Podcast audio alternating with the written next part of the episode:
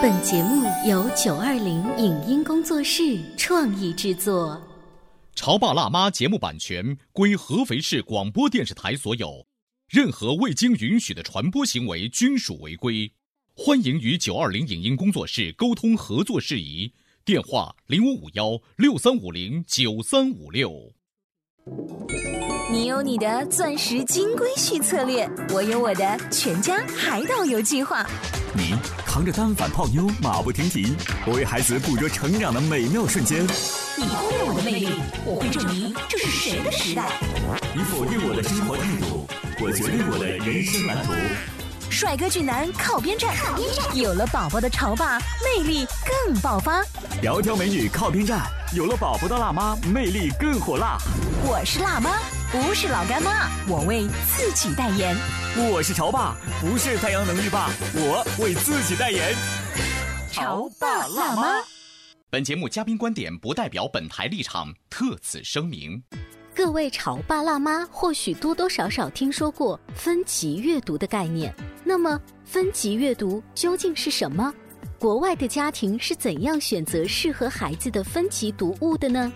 分级阅读是应该专一学习一套教材，还是可以海量的泛读？读分级阅读应该注意哪些问题？欢迎收听八零后时尚育儿广播脱口秀《潮爸辣妈》，本期话题：英语分级阅读，让你的孩子出口成章。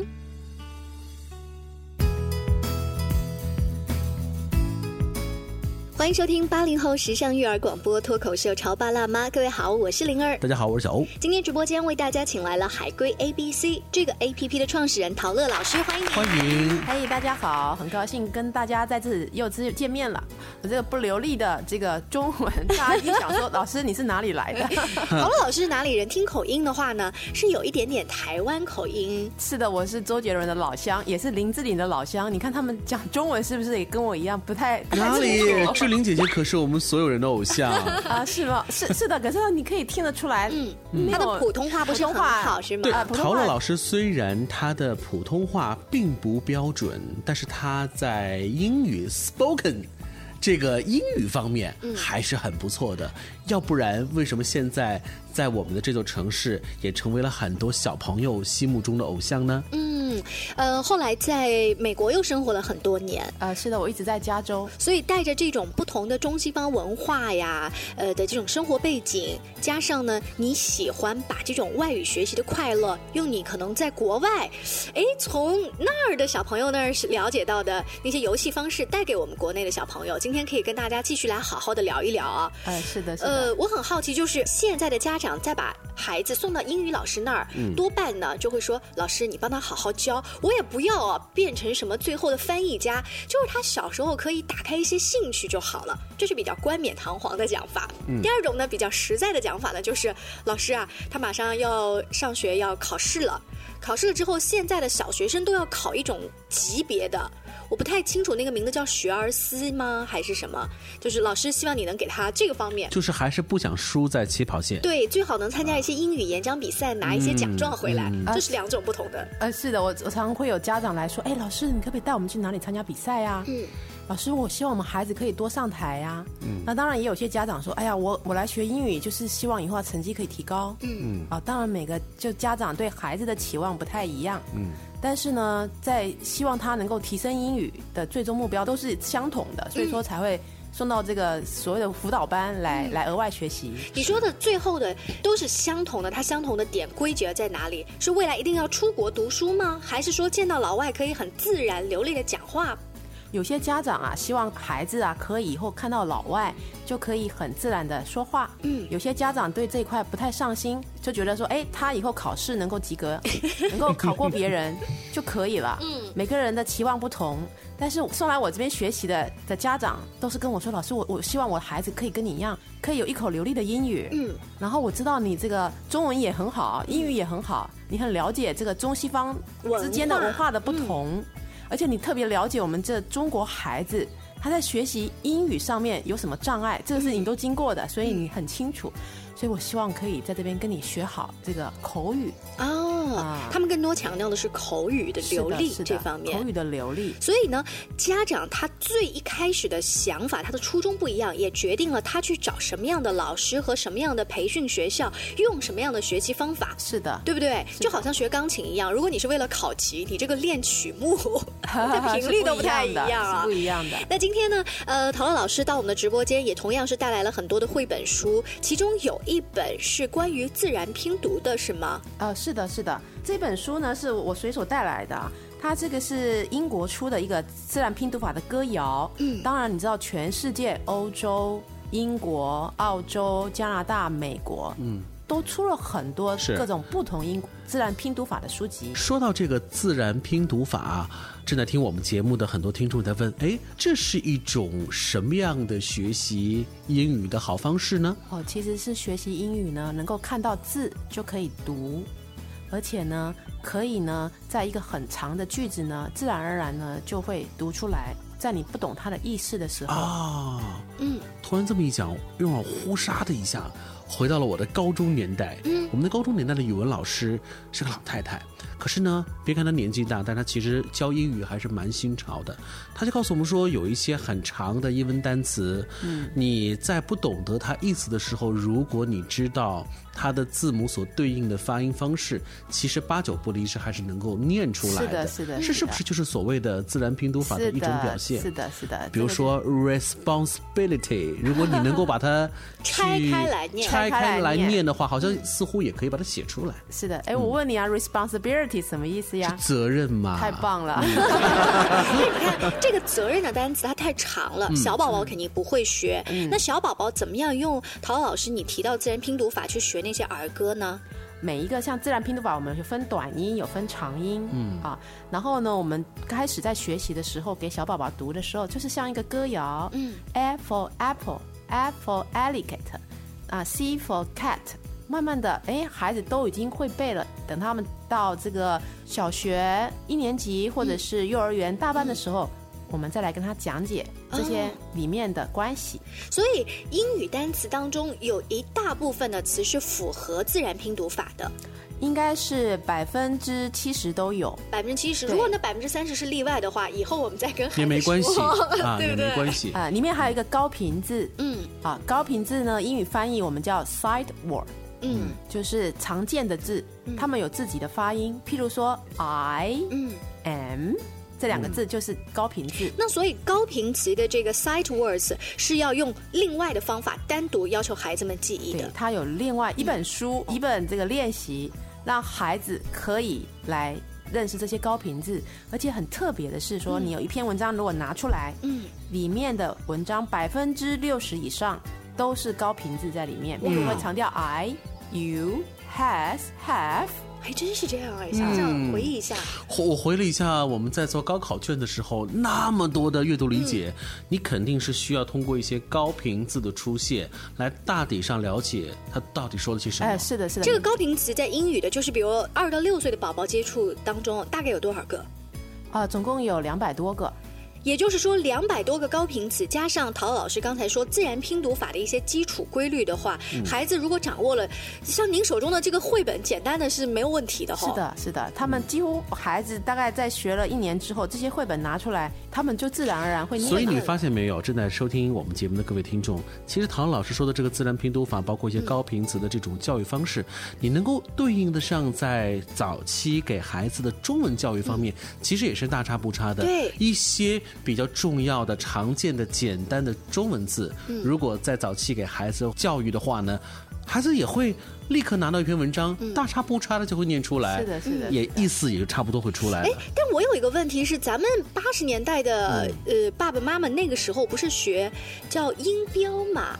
嗯就是我大概看到哪两个单词组合在一起，我就知道它大概念什么。它跟自然拼读法有什么不太一样吗？也是反过来去看呀。在有一次的节目呢，我们不是有讲到这个英语图片之间的关系吗？嗯我们要跳脱这个中文的解释。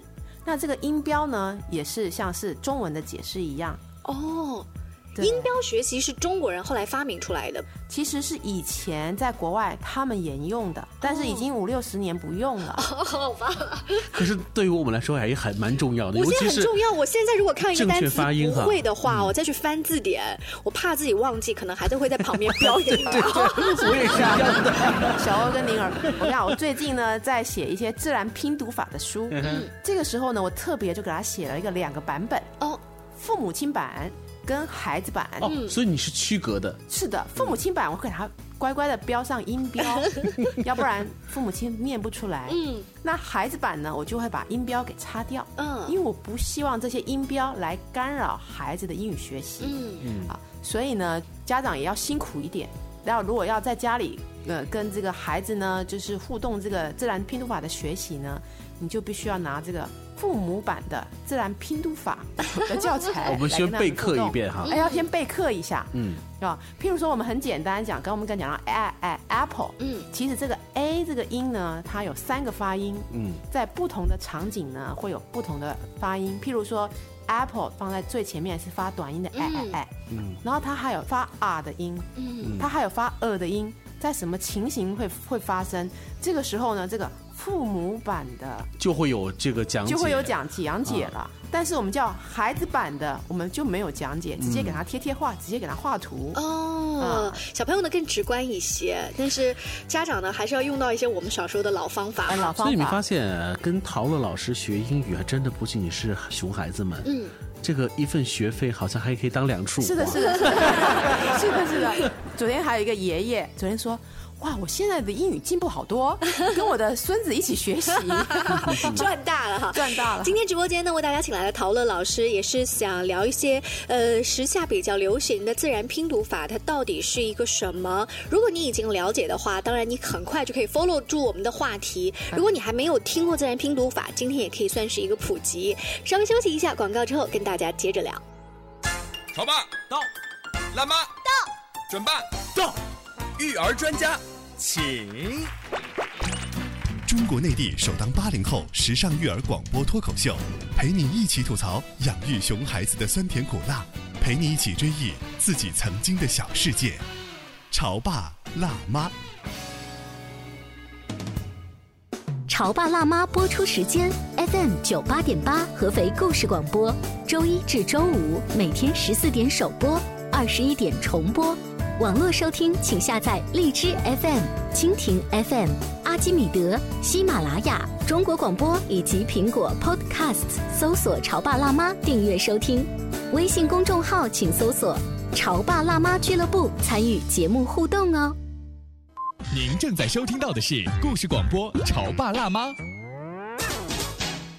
本节目嘉宾观点不代表本台立场，特此声明。各位潮爸辣妈或许多多少少听说过分级阅读的概念。那么，分级阅读究竟是什么？国外的家庭是怎样选择适合孩子的分级读物的呢？分级阅读是应该专一学习一套教材，还是可以海量的泛读？读分级阅读应该注意哪些问题？欢迎收听八零后时尚育儿广播脱口秀《潮爸辣妈》，本期话题：英语分级阅读，让你的孩子出口成章。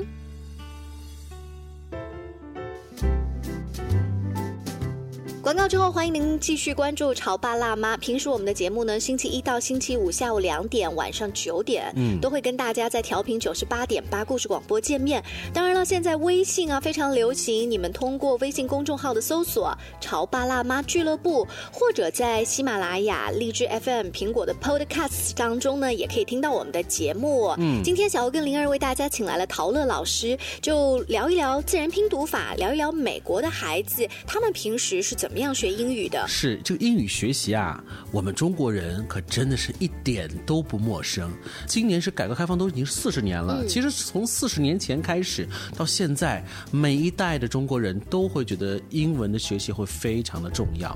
可是，在新时代的情况之下呢，我们突然发现英文的学习在孩子未来的这个成长的教学的比重，它是持一个下降的一个趋势。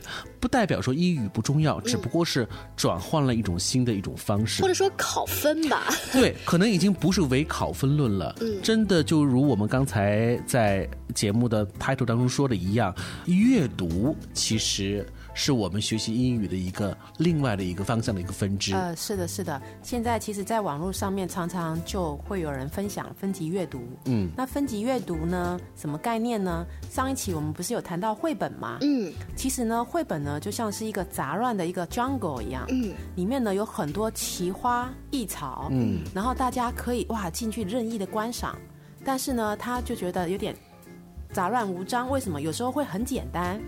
有时候呢，又会有很难的，是，哎，这个就是绘本的概念。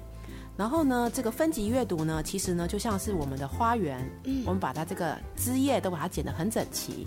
譬如说，哎，孩子进来这个花园呢，我们第一，我们先赏花，我们先来做这个 kindergarten preschool 的一个阶段，我们先来念这个分级阅读的一个一个课程。嗯，那这个分级阅读呢，其实是符合我们的语言发展的过程，精心编制的。嗯这个规律是谁找的？其实是国外的一些教育家他们研究出来的，而且是几乎是每一个国家都有自己的分级阅读。哦，他们有他们自己的标准。呃，是的，但是他们都是依循着这个孩子的一个语言成长来开始的。嗯，譬如说我最近用的一套海尼曼，这个简直就是。有名到疯狂，大家这个每个家长都知道这个这这套分级教材。嗯，这里面的第一个教材的第一本书就叫做 At the Market。嗯嗯，然后呢，At the Market 它的第一句话，它不会讲说 Apple、Ant、Banana，不是讲一个单词一个单词，而是整句话的介绍。开始他就讲说 I can see the market。I can see the apples。哦，这个是颠覆了我们小时候学的整句。是，可是问题是整句这么难，给小朋友上来就给他一个下马威吗？难道是？不是的，其实这是符合语言学习的方法。嗯，怎么说嘞？像我们小时候在学中文来讲，奶奶会不会跟你说冰箱？然后看到这个盘子就说盘子，看到水果就说啊这是水果，会跟你一个字一个字的讲吗？不会，他一定看着你。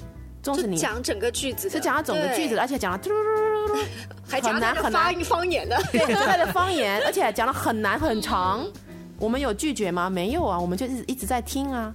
等到我们一开始可以张口讲话的时候。我们自己本就会讲一整串的句子了，所以在哪怕最初级的分级阅读的底端，也是从句子开始的。这样子一点一点往上的话，大概这个分级阅读让外国小朋友他都会分成多少级啊？呃，有一些呃分级阅读呢，会分成就是二十六级，像我们刚刚有提到有一个很有名的 r e s k i t 在美国非常的有名。那还有最近用的一个 Wonders。呃，California 的加州教材里面的分级阅读呢，他们是依照课程来编排的，整个可以读到，就我们中国的英语的水平来讲，可以读到初中三年级。嗯，好，这么长的一个时间，是的，都建立起分级阅读。你知道分级阅读在我们看来还有一个好处是什么呢？当你认定了一个级别的时候，你可以通读这个级别的很多的文章。是的，是的难度是适中的，是一样的。但是我能够在横向能够接触到更广泛的文字和文章。呃，那我比较好奇的是，陶乐老师，一旦这个级别在英国或者美国，他们大差不差的定好了之后，比如说我手上的这本 My Dad 的这个书，它是属于比如说第五级别的。还是第十级别的，灵儿，你手上拿的那个书是绘本哦，它不算是那个分级阅读里面的，不是会分级阅读。也就是说，一个分级阅读建立好之后，它的那个题库、它的书库是相对固定的，是吗？呃，是的。譬如说，呃，我们刚刚介绍的 r e s k y 跟海尼曼，嗯，他们譬如说是 GK 的级别，或是 AA 的级别，他们一套就是七十本、八十本。啊，然后读完这个级别之后就往上跳，嗯，往上跳的时候它就会加长句子，嗯。哦，所以还不是说家长我随便拿一本书来就可以插到你的这个分级的系统里面，啊，不是，他们已经是严格的，就像是一个花园已经修剪好修剪好的，嗯，哦，这个我们孩子一进来先看花，我们先把花都看过一遍之后，哎，我们再来看另外一个花圃，嗯，然后一个一个一个往下排，嗯。啊，是是这样的一个情形，而不是就像我们看绘本，哇，就进入一个大观园，什么都有，嗯。啊，你可以自己看要看哪一个画面，你就自己去寻找你自己想看的画面。你知道，当你有了一个清单之后，而且这个清单你是你是相信他、认可他的，你在挑选这一块就不用担心了，你只要跟着他的这个方向去走。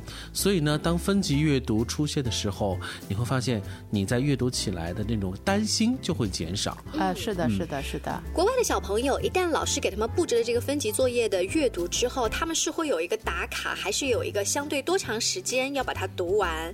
呃，是这样子的。通常呢，呃，就是老师呢会给孩子呢派几本书，嗯，在家里读，然后呢也会请他们到图书馆，嗯，去借书。来上台发表自己对于这本书的想法哦，对，你可以看到很多的国外的分级阅读，如果他们是配着教材的，他们通常会有一篇 question mark。譬如说，我们现在就是比较有名的是牛津树的分级阅读。这个牛津树的分级阅读呢，它到最后的时候呢，他会问问题，嗯，要问孩子，你觉得这个故事发生了什么事情？嗯，所以思考。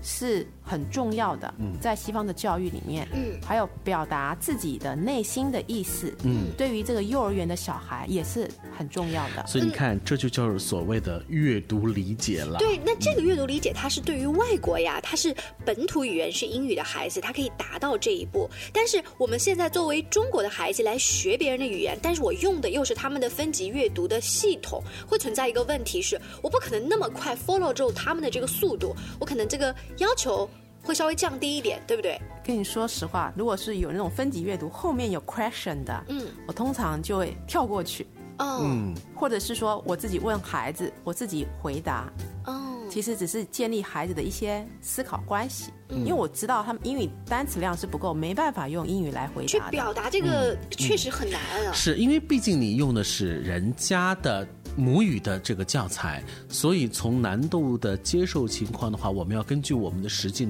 情况，要加以这个调整。但是有一点是我们确定的，就是当我们经历过好几代人的英语外语工具的学习之后，我们现在所呈现的一种模式是希望能够更好的接触英语它背后的文化，接受他们的这种理解力，能够接受他们他们更多的这种读物，以这种方式来进行下去。呃，是的，是的。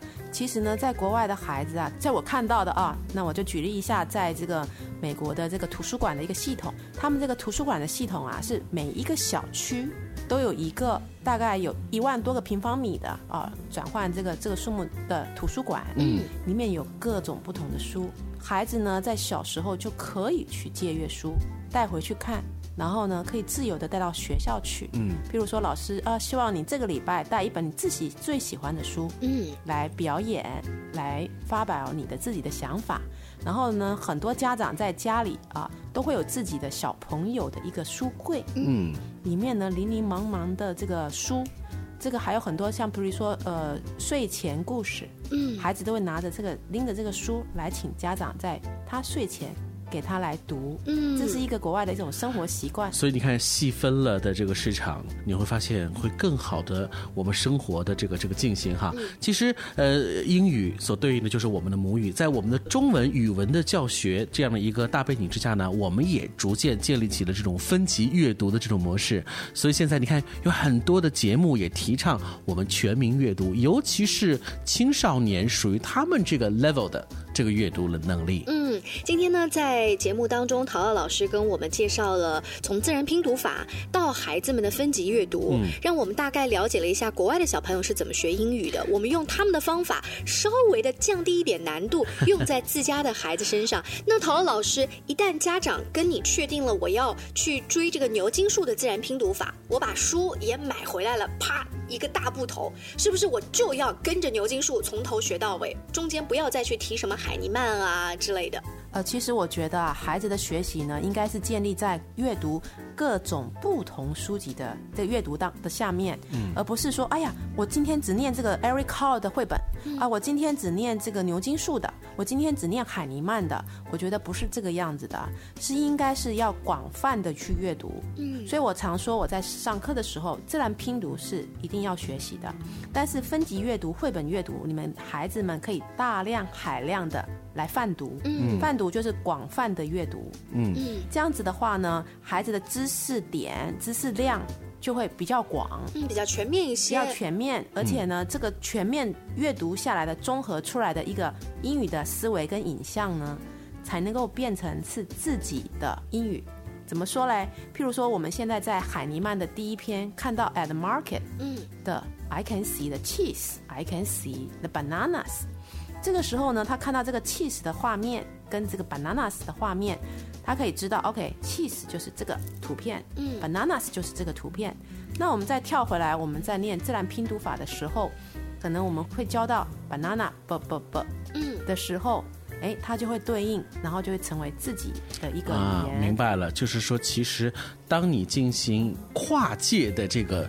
多多摄取的时候，其实反而能够帮助你，不管是阅读还是吐字归音，其实都是很重要的。啊，是的，是的。你看，我们今天说了这么多，我们要是学他的分级阅读，然后又是自然拼读等等等等，很多年轻的父母就说啊，天哪！